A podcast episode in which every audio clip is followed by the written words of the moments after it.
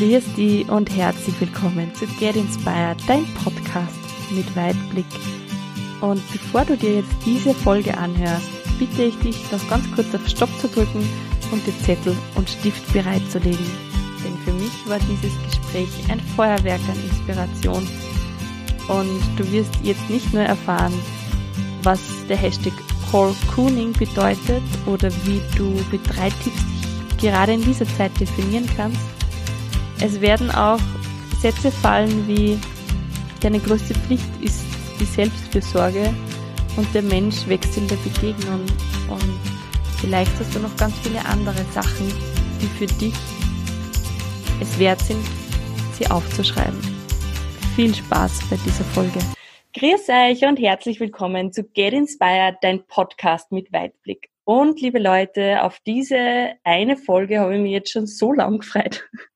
Ganz ehrlich, weil den Menschen, den ich euch jetzt gleich vorstellen darf, für, ist für mich einfach jemand mit irrsinnigem Weitblick, ein Querdenker und für mich ein ganz inspirierender Mensch. Ich stelle ihn euch ganz kurz vor. Matthias Strolz ist Unternehmer, Bürgerbeweger, Freigeist, Publizist und TV-Schaffender. Er studierte Politikwissenschaften, internationale Wirtschaftswissenschaften und systemische Organisationsentwicklung. Potenzialentfaltung ist seit Jugendjahren sein Herzensthema. Als Gärtner des Lebens kultiviert er soziale Felder. Als mehrfacher Unternehmensgründer war er zwölf Jahre in den Bereichen Leadership Coaching und Organisationsberatung tätig. 2012 gründete er die Partei NEOS, für die er bis 2018 als Parteichef und Fraktionsvorsitzender im österreichischen Parlament wirkte. Hallo und herzlich willkommen. Schön, dass du dir Zeit nimmst, lieber Matthias. Ja, danke für die Einladung, liebe Ursula. Lieber Matthias, ganz kurz einfach eine Frage. Wie schaut dein Alltag aus und wie geht's dir momentan? Naja, der Alltag schaut wie auch davor jeden Tag anders aus. Das ist gewissermaßen das Geschenk, aber auch natürlich die, die Aufgabe, die Gestaltungsaufgabe, wenn du so ein, ein, äh, ein Unternehmer bist. Ja. Mhm. Wie ich es bin, im Moment auch mit wenig großer Struktur. Das heißt, ich habe nur eine Mitarbeiterin ganz bewusst, damit ich hier auch flexibel bin. jeder Tag schaut anders aus. Ähm, jetzt wird auch jeder Tag, wie er geplant war, über den Haufen gestoßen durch die ganze Corona-Krise, weil natürlich ich viel im Bereich ähm, Keynoting, also Vorträge unterwegs war mit meinem Buch, auf Lesungen, ähm, auch Beratungen, Coachings, ähm, viele Menschen treffen, all das fällt flach. Mhm. Das heißt, wir haben jetzt einmal vier, fünf Tage nichts anderes gemacht als Absagen und Verschiebungen organisiert das ist gar nicht äh, trivial und ich weiß, dass es natürlich äh, Zehntausenden, Hunderttausenden Menschen so geht. Ähm, ja, eigentlich Millionen, weil wir uns alle in diesen Tagen in Österreich neu erfinden. Es braucht einen, ein neues Setup. Wir wissen noch nicht für wie lange. Es ist der tiefste Einschnitt seit dem Zweiten Weltkrieg, der jetzt hier sich entfesselt für unsere Gesellschaft, für unsere äh, für unser individuelles Leben auch, äh, für unsere Familien das hat schon eine, eine mächtige Kraft, das hat eine Wucht. Ne? Wo es uns hinführt, werden wir sehen. Mm, danke, danke schön. Jetzt möchte ich da das einfach jetzt gleich einmal aufgreifen, weil gerade in deinem Buch, Buch ähm, Sei Pilot deines Lebens geht es ja eigentlich darum, oder? Es geht darum, äh, Veränderungsprozesse bewusst wahrzunehmen. Sehe das so richtig? Genau, es geht um Neuerfindung gewissermaßen und äh, die Überzeugung, dass die Zukunft eben ein Raum ist, den wir gestalten können, in den wir nicht irgendwie ohnmächtig betreten. Das ist jetzt wichtiger denn je, weil wir haben natürlich das Gefühl, wir sind ein Stück weit ohnmächtig. Wir sind Passagier der Geschehnisse. Jawohl, die Rahmenbedingungen verändern sich drastisch, aber wir bleiben natürlich Pilot im Pilot. Äh, wir, wir, wir können immer noch äh, den Großteil selbst gestalten. Mhm. Das heißt, ich darf kurz ein, ein Zitat von deinem Buch reinnehmen, weil mir das einfach wirklich sehr tief berührt hat. Und zwar, wenn du dich nicht selbst definierst, dann wirst du definiert. Mhm. Wie würdest du jetzt, hast du jetzt drei Tipps für meine Zuhörerinnen und Zuhörer, wie sie sich in diesen Zeiten auch definieren können? Ich denke, es ist eine Einladung, auf die Stimme unseres Herzens auch zu hören, mehr als vielleicht früher. Warum? Manche sagen, ich höre mein Herz nicht, das redet nicht. Dann sage ich, naja, ist vielleicht eine Fremdsprache und man versteht es nicht. Jedenfalls braucht es gewissermaßen einen geschützten Raum, weil wir natürlich eine Generation sind, der so viel Lärm und Reize und Impulse ins Ohr geblasen werden wie keiner Generation zuvor in der Geschichte unserer Spezies. Wir haben auch das Geschenk der, der Multi, Multi, Multi-Optionen, also so viele Möglichkeiten wie keine Generation zuvor. Natürlich auch die Last der Auswahl, unter der auch viele eingehen, zusammenbrechen, von Burnout bis äh, andere, auch, auch äh, Mental Illness, äh, also psychische Erkrankungen sind ja im Vormarsch. Das ist gar nicht einfach, dieser, mhm. dieser, dieser täglichen Welle auch irgendwas entgegenzusetzen, dass sie dich nicht an die Wand klatscht. Und was wir eben erstens entgegensetzen können, ist ähm, immer wieder auch ein Innehalten und Hinhören. Was, was sagt nicht nur der Kopf, der redet ja eh ununterbrochen, weil er gefüttert wird sondern was sagt auch das Herz? Was sagt mein Bauch? Das ist eine subtilere Sprache, eine leisere, nicht auf der Tonspur, aber man kann sie entschlüsseln, man kann sie lesen lernen.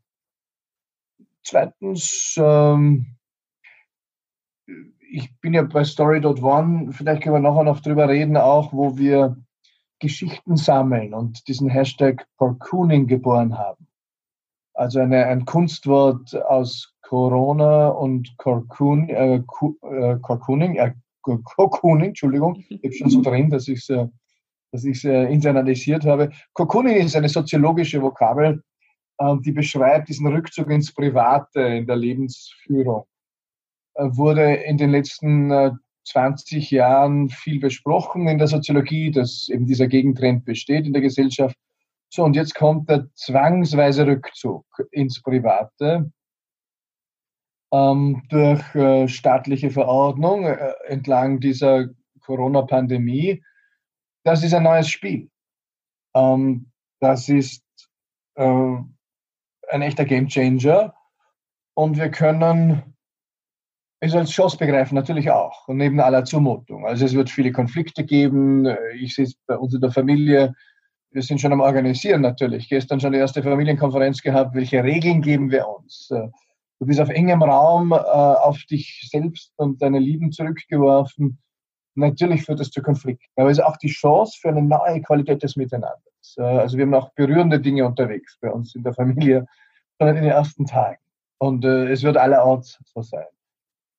Ähm, und, und drittens, bleibt gleich bei Corcooning äh, und diesem Aufruf, äh, Geschichten einzusteuern. Also wenn man auf story.one geht und dort unter Community den Hashtag Cocooning aufmacht, dann sind dort die ersten ein paar Dutzend Geschichten von Menschen. Und da ist eine Geschichte, die derzeit durch die Dicke geht. Die äh, wird heute Mittag, schätze ich, noch, noch, äh, noch wenigen, äh, nach zwei Tagen de facto, äh, nicht einmal eine Million äh, Views haben. Und wir haben äh, den Social Media Push noch gar nicht dahinter gelegt, weil es uns gestern das Server umgelegt hat in der Früh, weil da so ein Run drauf ist. Das ist eine Geschichte mit dem Titel Nichts wird so sein, wie es war. Eine Geschichte auch der Sehnsucht nach, nach positiver Veränderung. Ähm, auch ein Bild, wo wir landen könnten, hat ganz viel mit Begegnung zu tun. Also gehen wir trotzdem in Begegnung. Das können wir jetzt während dieser Tage der Isolation. Wir können es digital machen. Auch hier haben wir Möglichkeiten wie keine Generation zuvor in der Geschichte des Homo sapiens. Äh, wir, wir können es am Balkon äh, zum Nachbar machen, auf der Treppe zur Nachbarwohnung rüber. Also die, die Begegnungen, die wir haben, äh, jetzt auch als Familie, die sind ähm, eigenartig, finde ich, auch mit den Nachbarn. Das hat ein bisschen einen anderen Tonus als davor, sind aber alle sehr herzhaft. Und der Mensch wächst in Begegnung. Und äh, wenn jetzt sagt, ich, jemand sagt, ich gehe aber gar nicht aus dem Haus und äh, ähm, äh, habe keinen Balkon und vor meinem Fenster ist nichts los, ja, dann, dann bleibt jedenfalls das digitale Fenster. Dann lade ich ihn ein, zum Beispiel diese Geschichten zu lesen und auch von sich selbst zu erzählen. Also es gibt ja auch Millionen, die jetzt hier lesen äh, und, und die Geschichte hören wollen. Der Mensch wächst in Begegnung. Äh, wir können auch diese Form der Begegnung neu gestalten in diesen Tagen. Hm. Vielen herzlichen Dank. Lieber Matthias, lass uns doch gleich in deine Geschichte eintauchen, denn du sprichst ja über diese Story One und ich habe ja auch ein bisschen einen ähnlichen Zugang mit meinem Podcast. Mhm. Lass uns gleich in deine Geschichte eintauchen. Wie war dein Aufwachsen in Vorarlberg?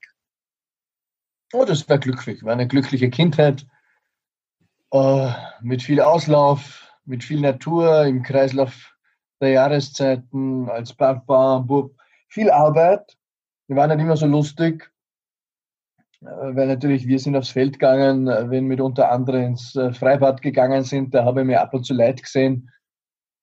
Aber ähm, habe alles überlebt. habe viel Gutes mitgenommen natürlich. Ähm, einen langen Atem, das Durchhalten können, die Freude am, am, am, am Arbeiten, an Arbeitsergebnissen. Natürlich auch im alemannischen katholischen Hochgebirge eine Art übersteigerte Arbeitsethik. Also gearbeitet genug als erst, wenn es weh tut, so auf die Art, äh, mhm.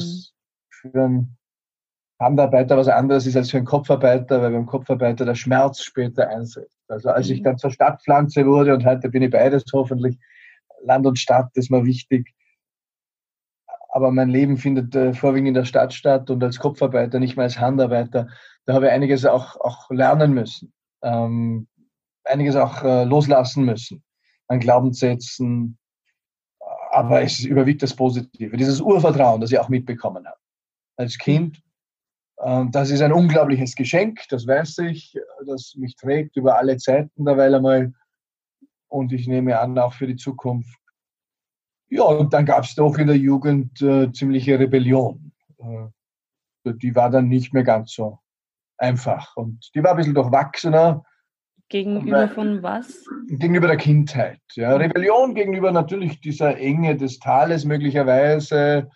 Äh, man rebelliert immer gegen, äh, gegen auch seine Eltern gewissermaßen und, und sagt, ich werde es anders machen. Äh, ist nicht immer so der Fall, ich sehe jetzt bei bei Kindern der Postmoderne schon, dass, dass das eigentlich gar nicht so der Fall ist. Hm. Bin mir noch nicht sicher, ob dieses Ausbleiben der Rebellion gesund ist. ja. äh, bin gespannt, wie das dann bei unseren Kindern wird. Das sind natürlich die ältesten zwei sind jetzt ansatzweise in der Pubertät. Und ich merke natürlich eine kleine Rebellion, die aber jetzt nicht so tief geht wie bei uns. Wir sind natürlich auch mehr im Diskurs. Wir sind auch äh, relativer als wahrscheinlich äh, meine Eltern in der Vorgabe von, was ist gut, was ist. Äh, wir lassen mehr Freiheit. Ob das alles gut ist oder nicht, weiß ich nicht. Also die mhm. Kinder werden gegen was anderes rebellieren, als ich rebelliert habe.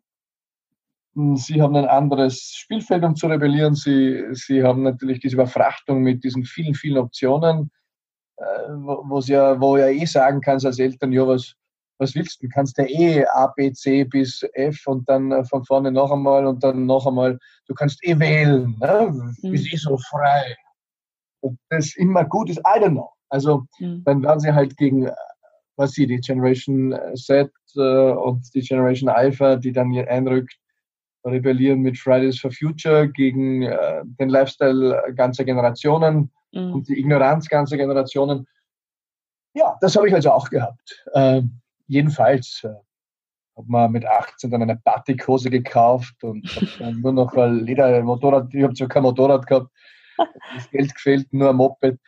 Aber dann habe ich so einen Lederhut aufgehabt und eine Ledermotorradjacke von meinem Schwager und, und so bin ich durch die Gegend gecheckt. Und das war beim Feuerwehrball der Gemeinde ein bisschen schwierig für die Mama, glaube ich. Ne? War äh, seltsames Auftricksen. Mhm. Aber ich war ja dann schon in Innsbruck. Also ich, ich, meine Mama hat es immer locker genommen und mein Papa, die haben gesehen, da gibt es eh kein Halt. Meine Mama hat dann halt viel gebetet. Mein mhm. Papa auch Zeit mhm. Spannend. Das heißt, du hast eine gute Kindheit gehabt, hast da Freunde gehabt und war soweit alles ähm, fein sozusagen. Mm, schon, ja. Von wo kommt dann diese Faszination für Menschen? Also du bist ja, du hast ja nicht nur im Studium das dann gemacht, sondern hast ja, und engagierst dich ja jetzt noch immer, also für die Menschen. Von wo kommt das? Wo, wo hast du das das erste Mal bemerkt?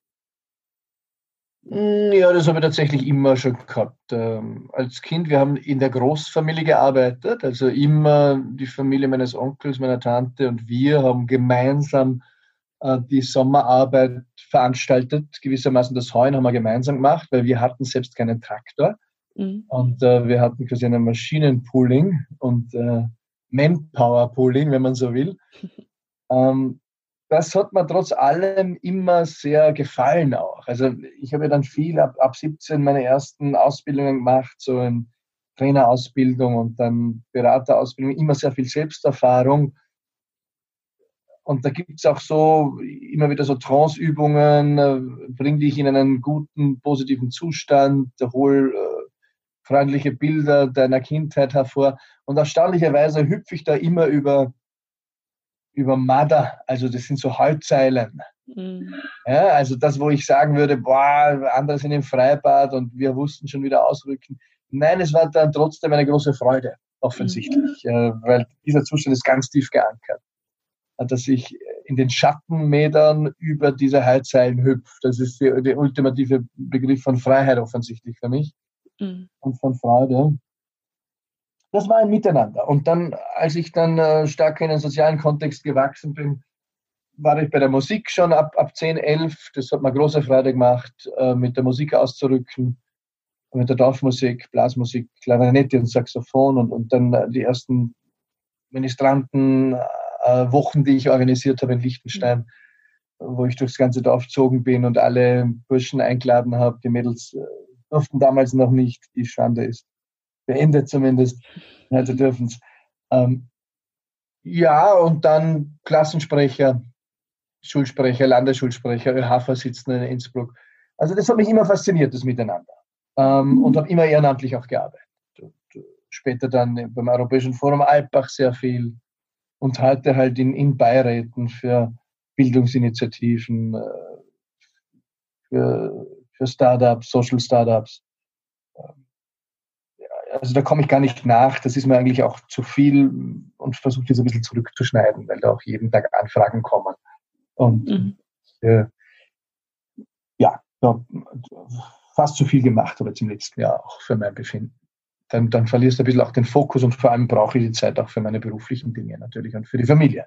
Mhm. Das ist eine klar gesetzte Priorität. Mhm. Und was denkst du, können wir jetzt mit, weil du, du sprichst ja auch in deinem Buch zum Beispiel über das, dass du Gärtner für soziale Felder bist. Mhm. Äh, was können wir in unserem Umfeld gärtnern? Jede und jeder was anderes. Ähm, natürlich gibt es, man Österreich ist ein Land von äh, Vereinsmeiern und das ist auch gut so die Zivilgesellschaft äh, wird eine wichtige Rolle spielen in den Jahren und Jahrzehnten, die da kommen. Die werden wir brauchen. Auch als Gegenanker eines Staates, der jetzt zwar natürlich einen guten Job macht, einstweilen, aber wir müssen schauen, dass er nicht äh, autoritär abdriftet. Gerade auch beflügelt durch die Corona-Erfahrung. Also das sind äh, ganz gute Performance im Moment äh, und da sind äh, natürlich auch Dinge dabei, über die man jetzt noch gar nicht laut reden soll und auch nicht darf. Das Verständnis wäre nicht da. Wir müssen auch Acht geben, dass wir in ein gutes äh, zurückfinden. Ja, ohne, äh, natürlich macht das alles was mit uns. Ne? Das, mhm. äh, die, diese Zwangsverordnungen etc. Und wir halten es alle für sinnvoll und ich auch. Aber das kann nicht das Neue und darf nicht das Neue Normal sein. Mhm. Hm? Ähm, da braucht es auch eine ganz lebendige und alerte und äh, sensitive Zivilgesellschaft, sich dort zu engagieren, sei es in Vereinen, äh, sei es in, in NGOs, in nichtstaatlichen Organisationen, halte ich für wichtig. Dann gibt es den ganzen Bereich der politischen Parteien. Die sind jetzt nicht äh, unter den most sexiest organizations äh, unserer Zeit, das ist mir schon klar. Aber Parteien braucht es.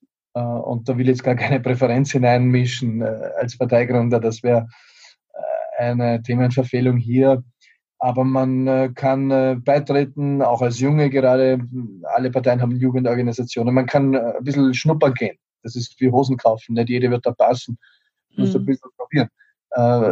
Was gehört zu mir? Aber Parteien sind die Säulen einer repräsentativen Demokratie.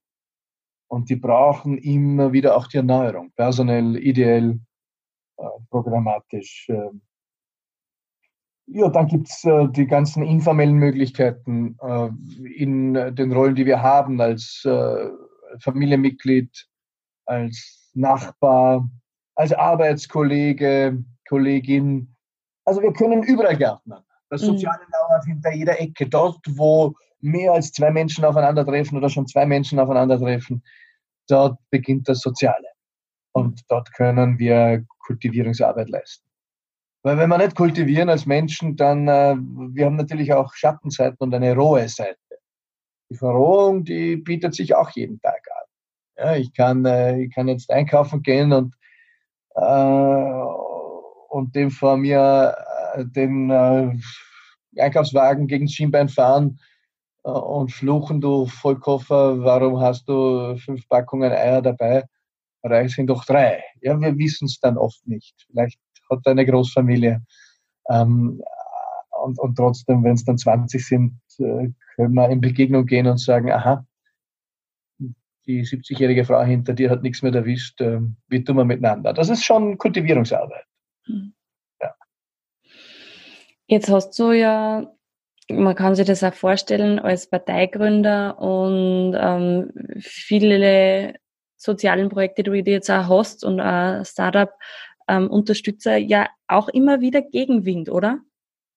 Ja, das gehört dazu, ja. Mit Gegenwind lässt sich gut segeln, habe ich. Ich bin, bin äh, im Hochgebirge groß geworden. Bei uns schießt das Wasser nur abwärts. Ich habe vom Segeln nicht viel Ahnung, aber ich glaube, dass äh, dass durchaus Wind hilfreich ist, äh, um Meter zu machen. Mhm. mhm. Wie bist du oder wie gehst du damit um? Wie können wir mit Gegenwind, wenn wir jetzt sagen, wir möchten uns zum Beispiel ähm, engagieren und unser mhm. Umfeld zum Beispiel sagt, was rennt mit dir auf gut Deutsch? Wie können mhm. wir uns mit Gegenwind anfreunden und wie gehst du damit um? Na, vorneweg ist es eine wichtige Information, die ich bekomme.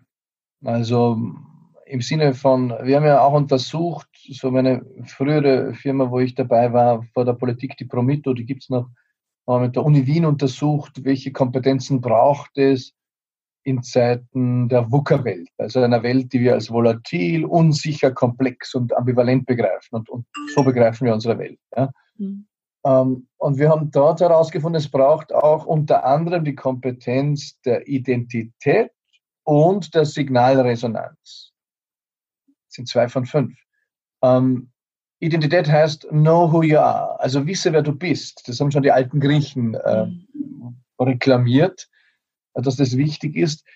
Du musst in dieser Welt, in der wir heute sind, idealerweise, wir müssen aber gar nichts sterben, aber idealerweise trägst du den Maßstab ähm, zur Bemessung der Welt und der Informationen, die du bekommst, in dir. Weil wenn du ihn nicht in dir trägst, dann musst du jedem fremden Maßstab hinterherhechten. Und, und es werden dir täglich 100, 100 verschiedene Meterstäbe angeboten und, und die, die weisen nicht dieselbe Metrik aus. Also der eine ist äh, anders als der andere und, und du wirst nicht mehr fertig, wenn du dich äh, entlang fremder Erwartungen ähm, bewegen willst. Äh, du musst immer wieder fragen,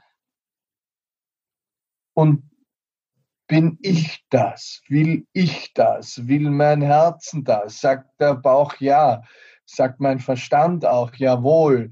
Dann geh weiter, auch wenn der Gegenwind groß ist. Ähm, und eben im Sinne der Signalresonanz, die Fähigkeit, frühe, leise Signale zu hören, ähm, bin jetzt nicht der Fan von denen, die sagen, ja, schalt's einfach aus, diese, diese Geräusche, die da einer kommen. Äh, druck's einfach weg. Nein. Also das, sie einfach wegzudrücken, hielt ich für Ignoranz. Sie sind eine mhm. wichtige Information im Sinne mhm. eben dieser Kompetenz der Signalresonanz, Resonanzfähigkeit. Aber sie sollen dich nicht dominieren. Oft sind auch zum Beispiel Kränkungen dabei. Ne? Wenn, mhm. wenn, wenn deine Freundin sagt, was machst du da für, für, für Bullshit? Ne? Also lass das mit dem Podcast. Oder wenn, wenn deine Eltern sagen, ich verstehe es nicht, dass du so viel Zeit verscheißt mit dem oder keine Ahnung. Ähm, dann, dann gilt es, das einerseits zu hören ähm, andererseits zu fragen, und will es dennoch in die Entfaltung und bin ich es? Ähm, und was macht es mit mir emotional? Wenn es mich kränkt, dann muss ich einen positiven Umgang mit dieser Kränkung finden, dass sie mich eben nicht rettet, sondern ich darf ihr einen Platz geben und sagen, ja, ich habe gehört, das hat mir jetzt schon ein bisschen gekränkt. Dann zum Beispiel könnte ich meinen Eltern zurückmelden